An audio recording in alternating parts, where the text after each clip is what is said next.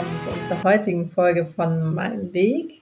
In unserem Podcast Mein Weg geht es um Lebensgeschichten von Leuten wie du und ich, wie sie ihr Leben gestaltet haben, wie sie Entscheidungen getroffen haben und wie sie da gelandet sind, wo sie heute sind. Uns ist es wichtig, in unserem Podcast Leute zu interviewen, die, wir sagen in Anführungsstrichen, normal sind, also die jetzt keine große Karriere gemacht haben oder berühmt sind, sondern einfach ganz normale Leute, die dein Nachbar sein könnten oder deine Freundin, weil wir der Meinung sind, dass gerade diese Leute wahnsinnig inspirierend sind, weil ihre Lebensrealität einfach der unseren viel näher ist. Mein Name ist Ilona und wie immer sitze ich heute hier mit Anna. Hallo Anna. Hallo. So, und Anna ist heute in einer ganz speziellen Rolle. Sie ist nämlich nicht wie sonst äh, Host, sondern sie wird heute von mir interviewt und erzählt etwas zu ihrem Lebensweg. Und damit ist es äh, der zweite Teil unseres Specials. Äh, Ilona und Anna interviewen sich gegenseitig, auf das ihr uns gebracht habt, netterweise. Und wir sind schon ganz gespannt, wie es heute läuft, oder Anna?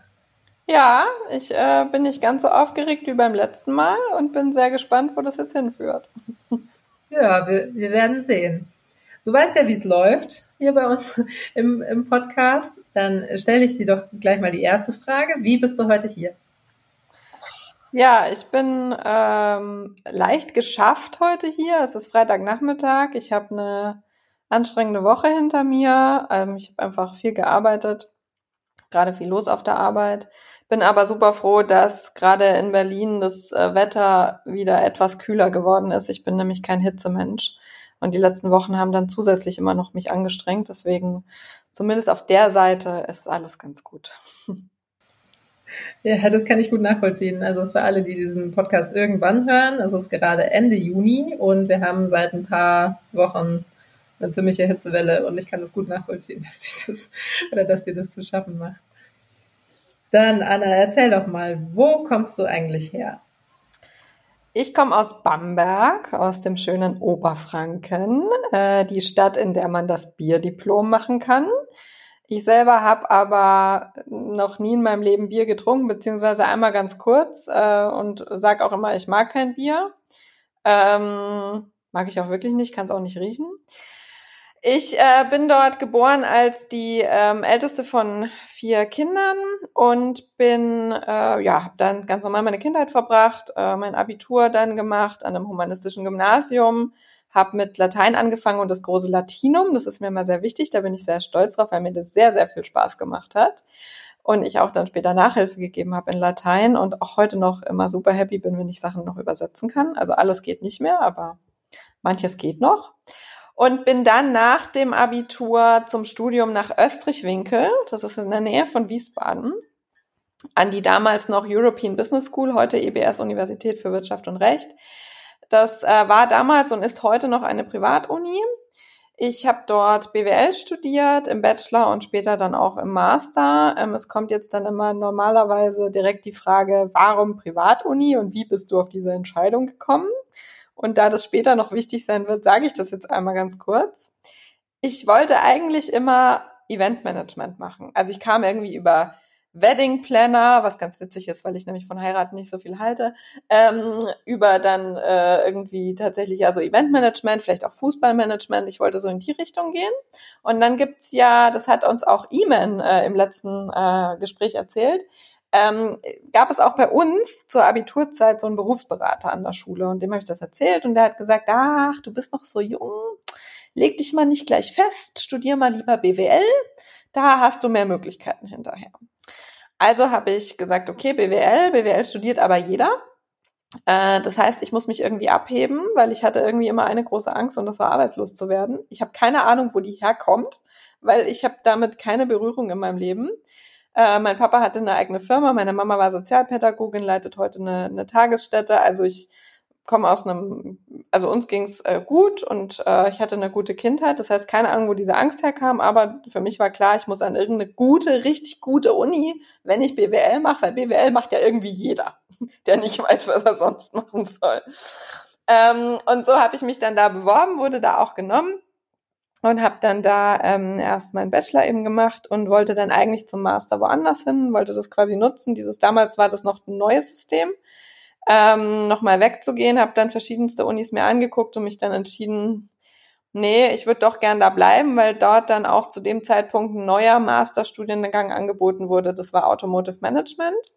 Und für mich war immer klar, ähm, die meisten meiner KommilitonInnen äh, wollten so Richtung Beratung oder Investmentbanking. Und ich habe schon im Bachelorstudium gemerkt, das ist irgendwie so nicht meins. Ich brauche ein Produkt, für das ich arbeiten kann. Und ich bin aber jemand, also wer mich kennt, der weiß, ich, es schminkt mich nahezu gar nicht, also nur wenn ich mal irgendwie weggehe. Ähm, also ich bin jetzt nicht so ähm, Beauty-Produkt versessen oder sowas. Klamotten ist auch, ich ziehe mich gern schön an, aber ich kann ich mir jetzt auch nicht mega für begeistern. Es waren immer Autos und Flugzeuge. Das heißt, ähm, für mich war klar Automobilbranche oder die Lufthansa. Und ähm, wenn ich wenn ich hier mal ja. kurz einhake an der Stelle, weil du bist ja reingegangen in das Studium, in das BWL-Studium. Ähm, weil du ja ursprünglich mal von dieser Idee kamst, Wedding Planner oder Fußballmanagement oder irgendwo. Ja. Wo kam da diese, dieser Wechsel weg von, von diesem Eventmanagement hin zu, ja, Autos oder Flugzeuge wären eigentlich doch cooler? Also das Eventmanagement war im Prinzip in dem Moment weg, wo der Berufsberater zu mir gesagt hat, mach das nicht, sondern mach BWL. Dann kannst du dich hinterher immer noch dafür entscheiden. Und dann war das aber trotzdem erstmal völlig von meiner Bildfläche verschwunden tatsächlich, sondern ich war dann voll auf diesem BWL-Fokus. Und dann kriegst du ja gerade im Grundstudium hast du dann erstmal Buchhaltung und ein bisschen Marketing und so diese einzelnen Sachen. Und dann war halt äh, schon immer klar, okay, dieses ganze Thema Investmentbanking und äh, all diese Sachen, die du da so lernst und wie, wie lese ich eine Bilanz und so, konnte ich alles, habe ich alles gemacht.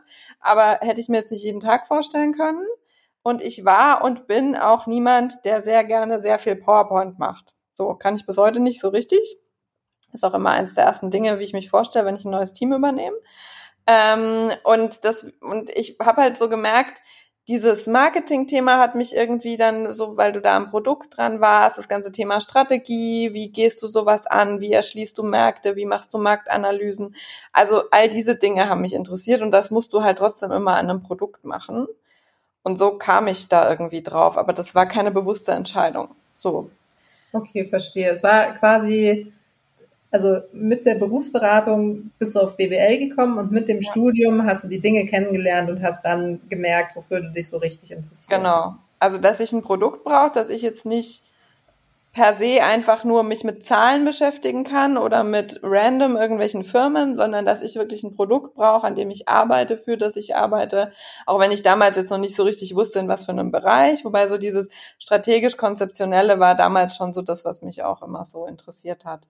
Und dann wurde eben dieser Automotive Master angeboten. Ich sag, Mensch, das ist eigentlich genau das, was ich ja machen will. In die Richtung will ich auch gehen, deswegen bin ich dann dort auch geblieben. Ähm, hab dann in der Zeit auch ähm, vielleicht auch nochmal ganz spannend. Ich habe zuerst, es war eine Privatuni. Das heißt, und ich kam aus einem sehr, sehr bodenständigen Haushalt. Ähm, und also wir mussten auch, uns ging's gut und wir haben alles bekommen und Schule ging immer vor. Also wir mussten uns jetzt nicht total viel arbeiten, sondern es war immer klar, wenn du gute Noten schreibst, dann kriegst du auch hier und da mal irgendwie was geschenkt oder darfst immer was wünschen. Aber so für die Sonderwünsche mussten wir schon arbeiten gehen. Ich habe dann Nachhilfe gemacht. Meine Schwester hat gekellnert. Die hatte deutlich mehr Geld als ich, aber ich kon konnte nicht so gut kellnern.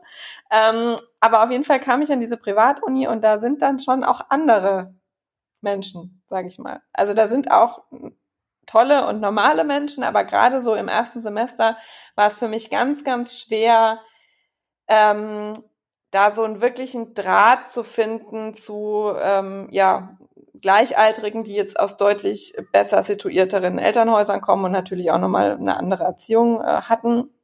Ich habe einen Seat gefahren, da standen auch durchaus andere Automarken auf dem Parkplatz. Also ähm, das war schon erstmal ein, Thema für mich und ich habe dann für mich beschlossen, okay, ich kriege hier ein richtig gutes Studium also das ist eine mega gute Lehre, ähm, kleine Gruppen, richtig gute Dozenten, ähm, tolle Möglichkeiten. Also mache ich das, aber ich bin jeden Freitagnachmittag um 13 Uhr saß ich im Auto zurück auf der A3, stand im Stau, jeweils immer bei Aschaffenburg, äh, Frankfurt und Würzburg. Ähm, und jeden Montag früh bin ich wieder hingefahren. Also das heißt, ich hatte null Identifikation noch mit der Universität. Ich hatte so ein, zwei Freunde da, aber so mit Feiern war ich auch nicht so. Und dann im Masterstudium ähm, habe ich dann gesagt, okay, und jetzt ähm, lasse ich mich auch einfach wirklich nochmal drauf ein. Habe mich dann zum Studentensprecher wählen lassen, Studentensprecherin. Wir haben da dann gemeinsam den, das war, ist als Verein organisiert, das nochmal weiter ausgebaut, da ganz viel gemacht, hat mir super Spaß gemacht, habe da auch über das Studium hinaus mich noch lange Zeit engagiert ähm, und habe da so einen kompletten Wandel vollzogen und würde auch heute sagen, also es war, wie es war und es war mein Weg, aber es ist schon schade, dass ich erst so spät mich drauf eingelassen habe. Ähm, und äh, auch so lange, nur weil ich so die ersten zwei, drei Wochen ein paar so Erfahrungen gemacht habe, so lange auch so eine Abwehrhaltung hatte ähm, und da nicht früher einfach ja, einfach gesagt habe, Mensch, äh, ist doch auch cool hier und dann bleibe ich auch mal am Wochenende und dann gehe ich da mal mit feiern und äh, hier sind nicht nur Snobs, sondern hier sind vielleicht drei Snobs und die anderen sind alle richtig cool. Ähm, das ist so vielleicht ein Learning, was ich gleich mal mitgeben kann. Ich hätte mich da sehr viel früher drauf einlassen sollen. Also es haben sich im Laufe der Zeit auch nicht die Leute ge geändert, sondern du hast deine Einstellung zu ihnen geändert und das hat genau. gemacht. Genau. genau. Und wie gesagt, es waren, wie, wie, ne, es waren äh, jetzt der Prozentsatz derer, die wirklich, wo du sagst, okay, ist irgendwie komisch und ein völlig anderes Mindset, der war sehr, sehr klein und den hast du im Zweifel überall, ja, also wenn du in größeren Gruppen unterwegs bist. Aber ich habe halt gleich von Anfang an gesagt, nee, das sind ja alles Snobs und die werden von Mami und Papi finanziert und die haben noch nie in ihrem Leben selber was erreichen müssen und deswegen, nee, ich nehme hier die Lehre mit und das war's so. Und das, äh, das kann man schon sagen, das hätte ich früher schon mal früher äh, auch den, das andere alles nutzen können, was mir das bietet. Ich bin froh, dass ich es dann gemacht habe im Master, dass ich es quasi noch erleben durfte. Aber das war so eins der Learnings vielleicht aus der Zeit, ja. Was total spannend ist, weil äh, die meisten wissen es ja mittlerweile. Anna und ich haben zusammen eine Coaching-Ausbildung gemacht und das Erste, was man da ja lernt, ist äh, eine offene Haltung dem Klienten gegenüber, also vorurteilsfrei und offen. Ähm, Würdest du sagen, dass das ein Punkt ist, den du da gelernt hast oder dass es, ähm, dass du es eigentlich immer schon hattest und da halt nur dieses, dieses Privat-Uni-Ding ein Vorurteil war, was du ausräumen musstest? Nee, also ich bin tatsächlich schon an sich so ein Mensch gewesen und bin es heute vielleicht ab und zu immer noch, der immer erstmal in die Abwehr geht. Also es gibt äh, auch so eine ganz tolle Geschichte, das war noch in der Schule. Ähm, ich fand auch immer erstmal alles, was irgendwie neumodisch war und, auf, und irgendwie auf dem Markt kam, fand ich immer erstmal scheiße. Handys war so ein Beispiel. Alle hatten auf einmal ein Handy. Alle haben SMS geschrieben. Und mein Papa ist so gestrickt, ist der heute noch, der ist über 60, aber mein Papa kennt, wenn es was Neues, Technisches auf dem Markt gibt, ist der ganz vorne mit dabei. Ja?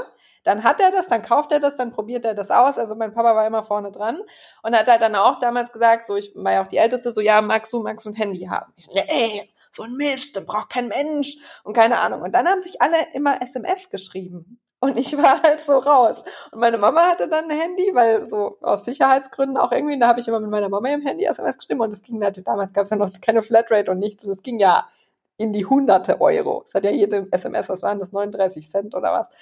Ähm, und äh, na, irgendwann musste ich das da halt dann zahlen und dann weiß ich noch, habe ich meinem Papa damals ich lange überlegt und dann habe ich ihm eine E-Mail geschrieben, weil ich mich nicht getraut habe, ihm das persönlich zu sagen, wo ich mich entschuldigt habe, dass ich so abwertend war und dass es jetzt dann doch cool wäre, wenn ich jetzt ein Handy bekommen würde. Und es war dann auch kein Problem. Ich habe da noch eins bekommen, allerdings eins, das mir überhaupt nicht gefallen hat. Ähm, aber das habe ich mich dann nicht getraut zu sagen. Ähm, und dann hatte ich auch ein Handy, aber das war auch wieder, wo ich mir so dachte, ja, Anna, hättest du halt einfach mal vor einem halben Jahr nicht so abgehatet. Dann wäre dir das jetzt auch leichter gefallen. Aber ich meine, dafür sind Eltern ja da, dass die das dann auch wissen und einschätzen können. Ähm, aber das ist auch immer so eine Geschichte, die ich, wo ich mich oft dran erinnere, wenn ich wieder in so neuen Situationen bin und erstmal in so eine Abwehrhaltung gehe. Ja. Ja, spannend vor allem spannend hinter dem Hintergrund, was, was du vorher gesagt hast, dass du dich sehr für Produktstrategie zum Beispiel interessierst und ähm, ja auch Innovation, das kommt später bestimmt auch noch. Und das sind ja Dinge, da die sind neu und da geht es um Veränderungen. Ähm, ist total irgendwie interessant zu hören, dass du, dass du an sich ein Mensch bist, der eigentlich ja mehr traditionell ist scheinbar, aber dann doch nach vorne gerichtet ist und was verändern möchte und äh, neue Dinge entwickeln möchte. Ja, also ich glaube, ich habe schon gelernt über die Jahre, mich ein Stück weit da zu zwingen, beziehungsweise wenn dieser, dieser abwehrende Teil hochkommt, den halt auf die Bank zu setzen und zu sagen, na, Moment, wir haben doch gelernt, wir sollten immer erstmal uns alles angucken, bevor wir jetzt hier wieder Tabula Rasa machen und dann ist es schwierig hinterher, wenn wir unsere Meinung ändern. Also das, glaube ich, habe ich schon gelernt und das war eben damals mit der Apps ähnlich. Ähm, da hat auch so ein bisschen reingespielt. Ich hatte erst noch einen Freund in Bamberg. Das heißt, es war dann eine Fernbeziehung und in dem Alter, ne, bist du irgendwie gerade 19 und erster Freund. Und ich habe auch noch Prinzengarde getanzt zu Hause und da war noch viel Verwurzelung. Und das hat sich dann über die Jahre und auch als ich dann im Bachelor im Auslandssemester war, war ich ein halbes Jahr in Kanada, in Quebec, ähm, hat sich das dann natürlich alles so entwickelt. Dann habe ich auch danach mit meinem Freund Schluss gemacht. Dann habe ich das mit der Garde gesagt, Mensch, irgendwie geht's jetzt auch nicht mehr. Und dann war es natürlich auch leichter, sich darauf einzulassen. Aber nichtsdestotrotz wäre es wahrscheinlich gut, oder ja, sage ich heute, es wäre wahrscheinlich schön gewesen, das einfach schon früher zu machen. Genau. Ja, so, und dann bin ich im ähm, Master auch noch mal ins Ausland gegangen. Und zwar damals nach Shanghai, äh, ohne jeweils vorher in China gewesen zu sein. Also ich war vorher mal in Hongkong, aber das kann man, wer sich ein bisschen auskennt, das kann man einfach wirklich nicht vergleichen oder konnte man damals nicht vergleichen. Ich war ehrlicherweise jetzt auch schon äh, fünf oder sechs Jahre nicht mehr in Asien. Ähm, aber ich habe damals gesagt, okay, ich muss, wenn, also wir mussten ein Auslandssemester machen und ich habe gesagt, okay, dann will ich nach China, weil wenn ich Automobilbranche machen will, dann muss ich in China gewesen sein. Und natürlich, wie ich dann immer so overperformance-mäßig drauf bin, habe ich gesagt, so und ich bleibe auch zwei Semester, weil dann habe ich einen Doppelabschluss, einen chinesischen und einen deutschen und das ist ja mega und das mache ich. Und ich weiß noch, wir kamen da an im August, ähm, ich mit zwei Kommilitonen. Und es war Horror. Also keiner hat Englisch gesprochen. Ähm, der Hygienestandard hat nicht unbedingt dem entsprochen, was ich gewohnt war. Ähm, also es war wirklich, ich habe das einfach damit gar nicht gerechnet. Ähm, und habe dann aber, ich, also einer meiner Kommilitonen, mit dem habe ich dann auch in einer WG gewohnt und das war auch, also wir haben dann echt versucht, das Beste draus zu machen und das war wirklich toll mit dem, muss ich echt heute nochmal sagen. Felix, wenn du das hörst, äh, war wirklich eine coole Zeit. Äh, nichtsdestotrotz ähm, war die Uni jetzt nicht so mega herausfordernd. Also die haben da Wikipedia auf Slides kopiert und vorgelesen, weil wir natürlich, wir waren die einzigen, die auf Englisch studiert haben als Internationals. Das heißt, es gab auch wenig Kontakt zu den Chinesen, die kein Englisch gesprochen haben. Ich habe Chinesisch gelernt in der Zeit, konnte es aber nie sprechen, immer nur schreiben und lesen. Ähm, aber es war wirklich so, ja, es war einfach anstrengend und wir hatten Anwesenheitspflicht von 8 bis 18 Uhr jeden Tag. Das heißt, du konntest auch nicht wirklich reisen. Also es war irgendwie, ja, ein sehr monotones, tristes Leben. Ähm, und dann gab es eine Situation damals am 23.12., also einen Tag vor Weihnachten. Und die Chinesen feiern ja kein Weihnachten. Das heißt, wir hatten da jetzt nicht frei oder so, sondern wir hatten ganz normal Uni am nächsten Tag. Aber ich habe da mit meiner Schwester telefoniert in Deutschland und habe halt dann gesagt, ja, es ist halt einfach schon anstrengend und es ist auch jetzt irgendwie nicht so cool und aber ja, im Juni ist es ja vorbei. So ist ja jetzt nicht mehr so lang und dann sagt sie einen Satz und ich weiß gar nicht, ob sie den bewusst gesagt hat, sagt sie, ja, ist schon auch eine Art von Leben, wenn man jeden Morgen aufsteht und sich darauf freut, dass der Tag rumgeht und wieder einer rum ist. Und der Satz saß richtig krass weil ich habe dann aufgelegt und habe sofort in Deutschland in der Uni angerufen, habe da gerade noch so jemand erreicht, ne, 23.12., also war echt so kurz vor knapp und habe gesagt, pass mal auf, wenn ich hier abbreche, was passiert? Was muss ich tun? Was sind die Rahmenbedingungen? Was sind die Konsequenzen? Und habe dann alles fix gemacht und bin dann äh, Anfang Februar zurück nach Deutschland gegangen und habe im Prinzip nur ein Semester in China gemacht. Habe jetzt nur einen Masterabschluss, nämlich nur einen deutschen ähm, lebe damit aber sehr gut und habe aber damit was gemacht, was mir überhaupt nicht entspricht. Ich bin jemand, der durchzieht. Ich schmeiße nicht hin. Und das war aber die beste Entscheidung meines Lebens, weil sonst wäre ich heute nicht da, wo ich bin. Aber es ist ähm, echt einfach ein krass einschneidendes Erlebnis gewesen. Genau, jetzt machen wir wieder Punkt. Ja, also ich, finde es voll spannend, äh, dass, dass du das auch so sagst. Du bist eine Person, die durchzieht. Also das kann ich absolut unterstreichen. Ich kenne dich ja jetzt auch schon ein bisschen. Ähm, und auch cool, dass du gesagt hast, äh, in dem Moment, wo du das mal nicht gemacht hast, mal nicht durchgezogen, das war eine der besten Entscheidungen deines Lebens. Was würdest du sagen, inwiefern dich das auch noch heute beeinflusst? Weil ja, du bist immer noch eine Person, die durchzieht.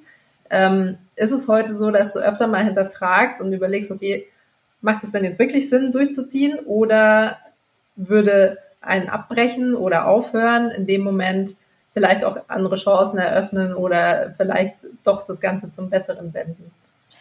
Also so richtig in dem Mindset bin ich leider noch nicht. Also sprich, diese Shanghai-Erfahrung, obwohl ich sie sehr oft erzähle, auch in Vorträgen immer mal wieder erwähne, weil es für mich schon zeigt, was eben passieren kann, wenn du auf einmal den Weg änderst und sagst, was sich dann für Möglichkeiten eröffnen, bin ich selbst noch wenig in dem Mindset. Also ich muss mir das schon, wenn dann bewusst in Erinnerung rufen und das passiert eigentlich auch nur dann, wenn ich wirklich merke, okay, also irgendwas läuft hier schief, irgendwie geht's mir nicht gut, irgendwas ist, ähm, aber ich brauche dann schon sehr, sehr lange, um wirklich irgendwas abzubrechen oder zu verändern, jetzt mal gar nicht so, aber wenn es wirklich darum geht, Dinge abzubrechen oder Dinge ja komplett neu zu machen, dann brauche ich da schon sehr, sehr lang für. Also, ja, so richtig geholfen hat's nicht. Also in dem Moment hat's sehr geholfen, aber ich habe noch nicht so hundertprozentig draus gelernt. Na gut, du hast ja auch noch eine Wegstrecke vor dir. Ja, das stimmt. da, da gibt es noch viel Potenzial, wo du, wo du das noch äh, ausprobieren kannst oder verfeinern kannst, diese, diese Fähigkeit. Ja. Jetzt hast du ja gesagt, das hat dir äh, tolle Chancen eröffnet, dass du zurückgegangen bist und dass du ja. abgebrochen hast. Vielleicht erzähl mal, was ist denn dann passiert, als du zurückgegangen bist?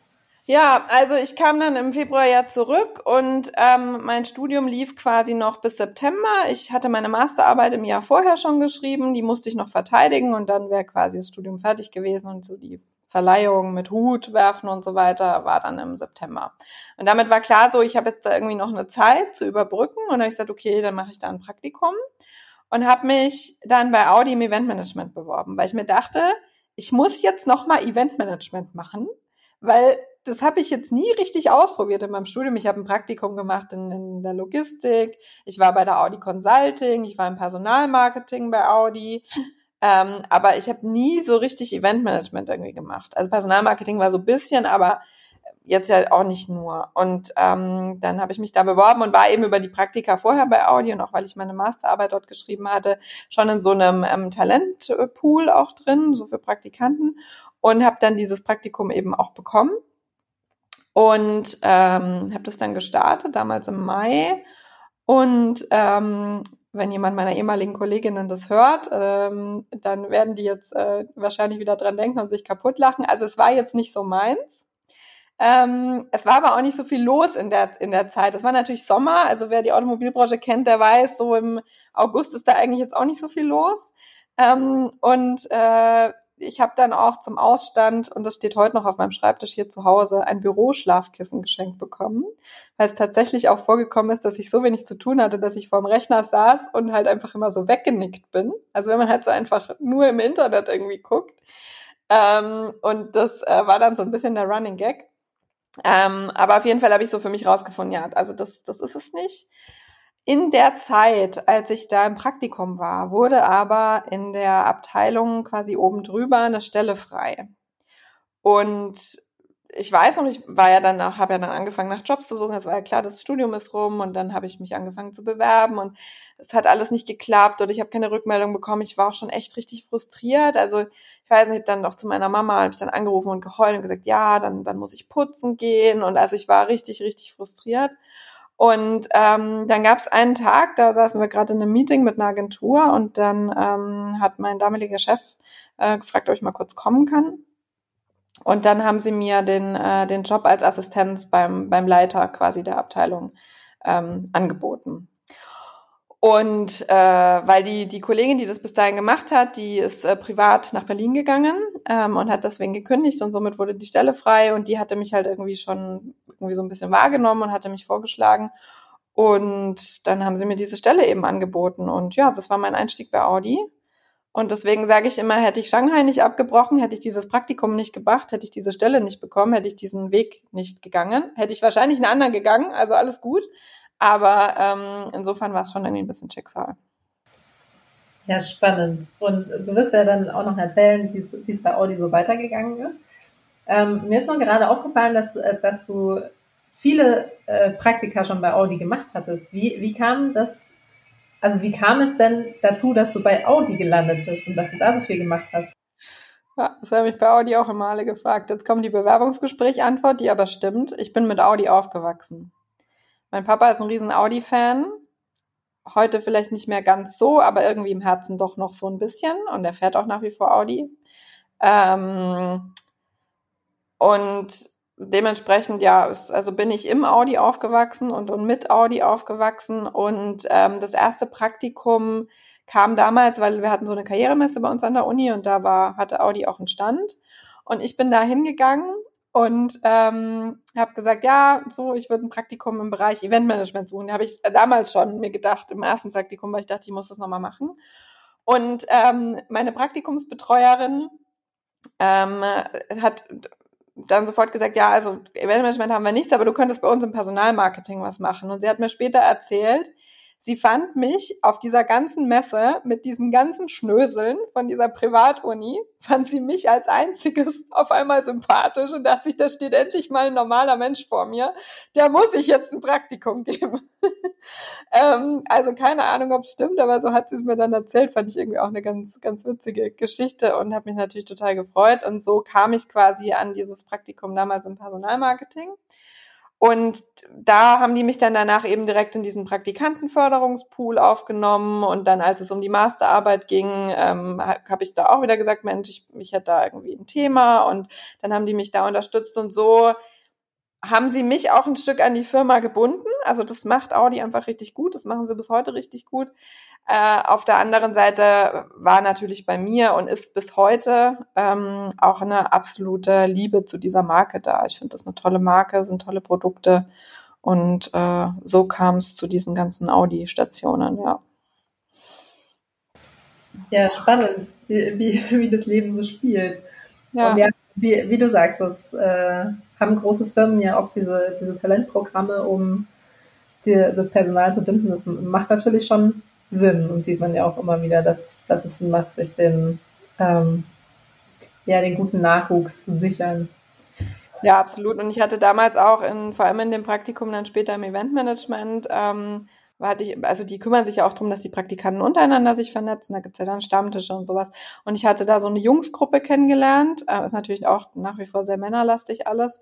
Und ähm, die sind alle heute auch im Konzern beschäftigt. Das heißt, du, du hast auch so eine Möglichkeit, direkt dir ein Netzwerk aufzubauen.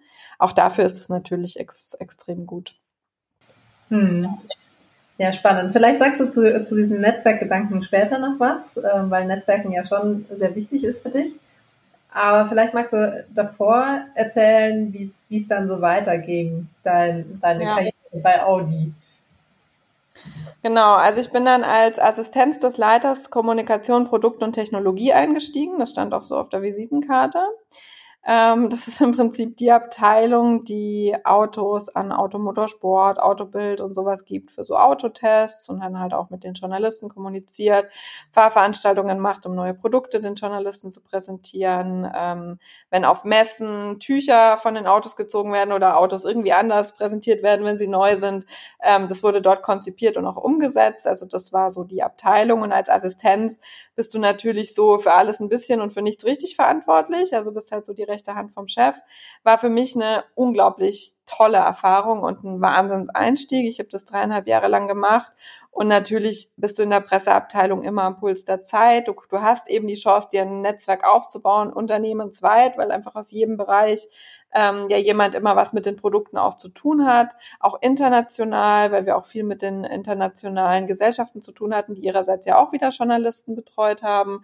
Ich war auf den Automobilmessen dieser Welt.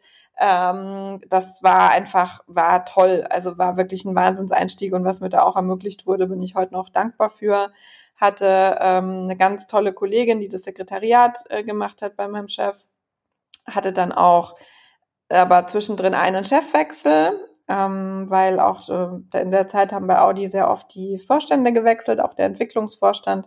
Und ähm, mein Chef war auch immer der Pressesprecher des Entwicklungsvorstands und somit wechseln dann da manchmal eben auch ähm, die Zuständigkeiten. Und so nach dreieinhalb Jahren war ich aber an dem Punkt, dass ich gesagt habe, Mensch, das ist schon alles cool hier und ich kriege hier richtig viel mit. Und da war dann auch noch die Dieselkrise, also habt auch das nochmal so mitbekommen, so Krisenkommunikation. Aber ich habe so gemerkt, ich wäre irgendwie gerne mal selber für was verantwortlich. Also wirklich so Projektleitung oder so, also einfach mal Verantwortung übernehmen. Ähm, weiß jetzt nicht, dass ich es vorher nicht hatte, aber so irgendwie so, das ist mein Baby, ich will da mal was aufbauen. Und habe mich dann äh, tatsächlich umgeschaut im Unternehmen, natürlich auch wieder umgehört, kannte ja viele Leute und bin dann in die technische Entwicklung gegangen bei Audi, in die ähm, Strategieabteilung. Ähm, war jetzt auch kein einfacher Schritt, hatte ich richtig Angst davor, ehrlicherweise, weil ich ja, ich bin BWLerin und ich weiß bis heute, dass ein Auto vier Räder hat, sage ich immer. Also ein bisschen mehr weiß ich, weil äh, gerade mein erster Chef ein absoluter Technikfreak war und am Auto wirklich jede Schraube kannte und auch sehr gerne ungefragt immer alles erklärt hat, ähm, was auch gut war, weil man viel gelernt hat. Aber nichtsdestotrotz bin ich keine Technikerin und hatte schon Respekt davor, da in die technische Entwicklung zu gehen.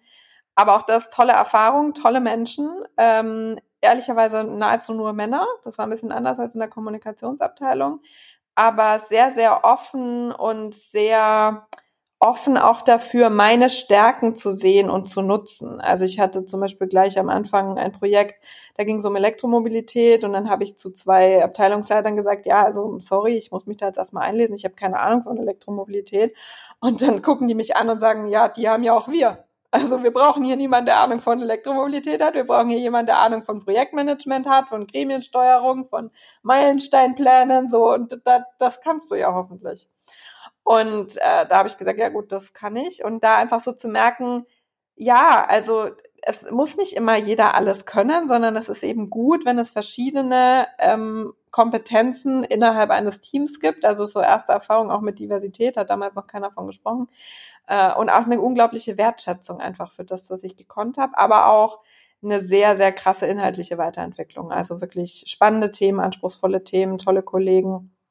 Ähm, genau und habe dann da ähm, verschiedene Projekte gemacht. Genau, bis dann das eine große Projekt kam, das eigentlich nur relativ kurz formuliert war mit geht mal nach Berlin, macht mal was mit Startups.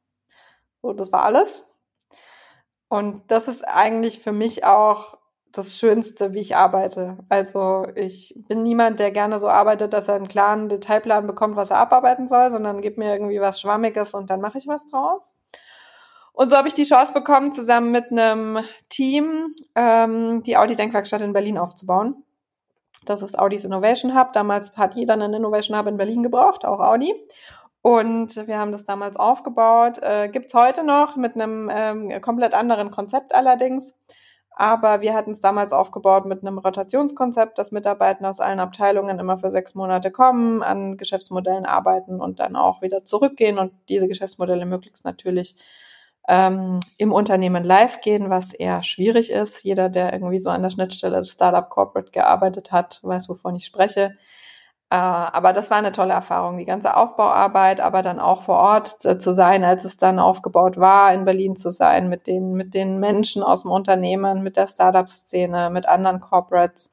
Das hat mir auch nochmal einen ganz anderen Einblick gegeben und war auch einfach eine, eine der tollsten Chancen, die ich hier bekommen habe. Aber, letzter Satz, auch da wieder ähnliches Verhalten. Ich habe in dem Moment, als es hieß, geht mal nach Berlin, macht mal was mit Startups und es war klar, ich soll damit reingehen, weil ich gerade Zeit hatte, weil ein Projekt von mir abgeschlossen war, dachte ich mir so, ernsthaft, ich finde Berlin scheiße, ich finde Startups doof, was soll der Mist? Also auch erstmal wieder diese Abwehrhaltung. Aber in dem Fall musste ich es halt machen. Du hast ja dann auch manchmal keine Chance. Ich hatte halt keine Ausrede und ich da bin froh. Also es war auch wieder eine der besten Erfahrungen, die ich hier machen konnte. Ja, cool. Also äh, hat sich auch wieder gelohnt, diesen Schritt zu machen.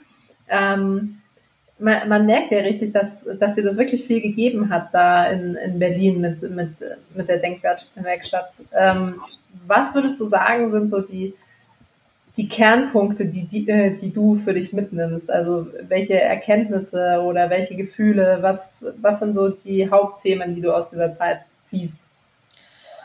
Ähm, also einerseits diese unglaubliche Zufriedenheit, wenn du wirklich selber entscheiden darfst, ähm, gestalten darfst, Vorschläge bringen darfst und im Team besprichst, wie machen wir das jetzt am besten?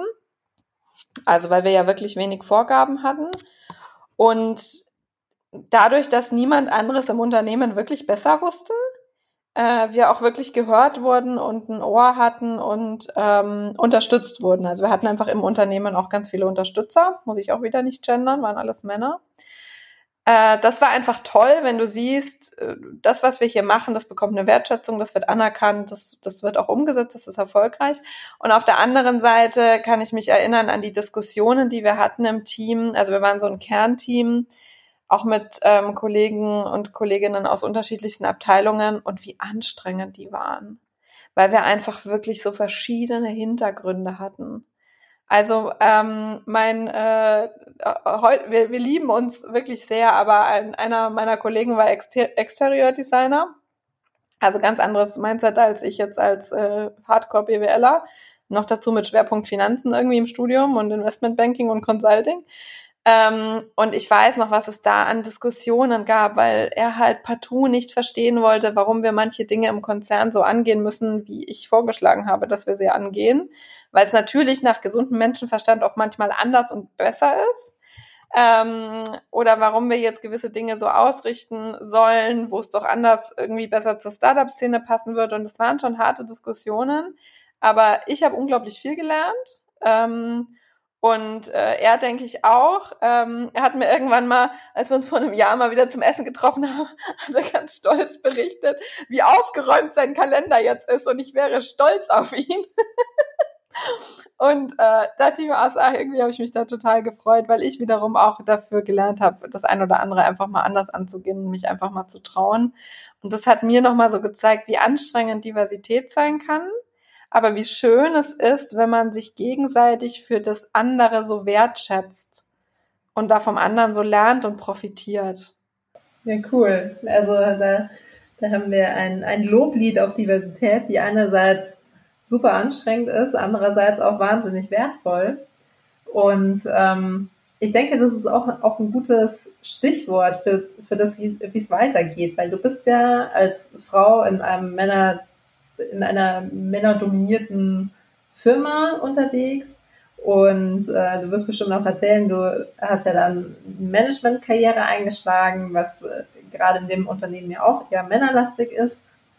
Und vielleicht magst du dazu noch so ein bisschen was erzählen, wie es dir so erging als, als Frau in der Männerdomäne und wie es da so um die Diversität steht und wie andere das so sehen.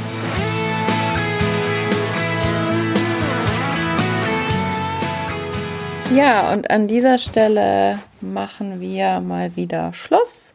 Der zweite Teil des Gesprächs kommt in zwei Wochen. Vielen Dank bis hierhin fürs Zuhören und dass ihr auch Interesse an meiner Geschichte hattet. Danke auch weiterhin für eure Feedbacks, fürs Teilen, Bewerten des Podcasts und dann hören wir uns in zwei Wochen. Bis dann. Tschüss.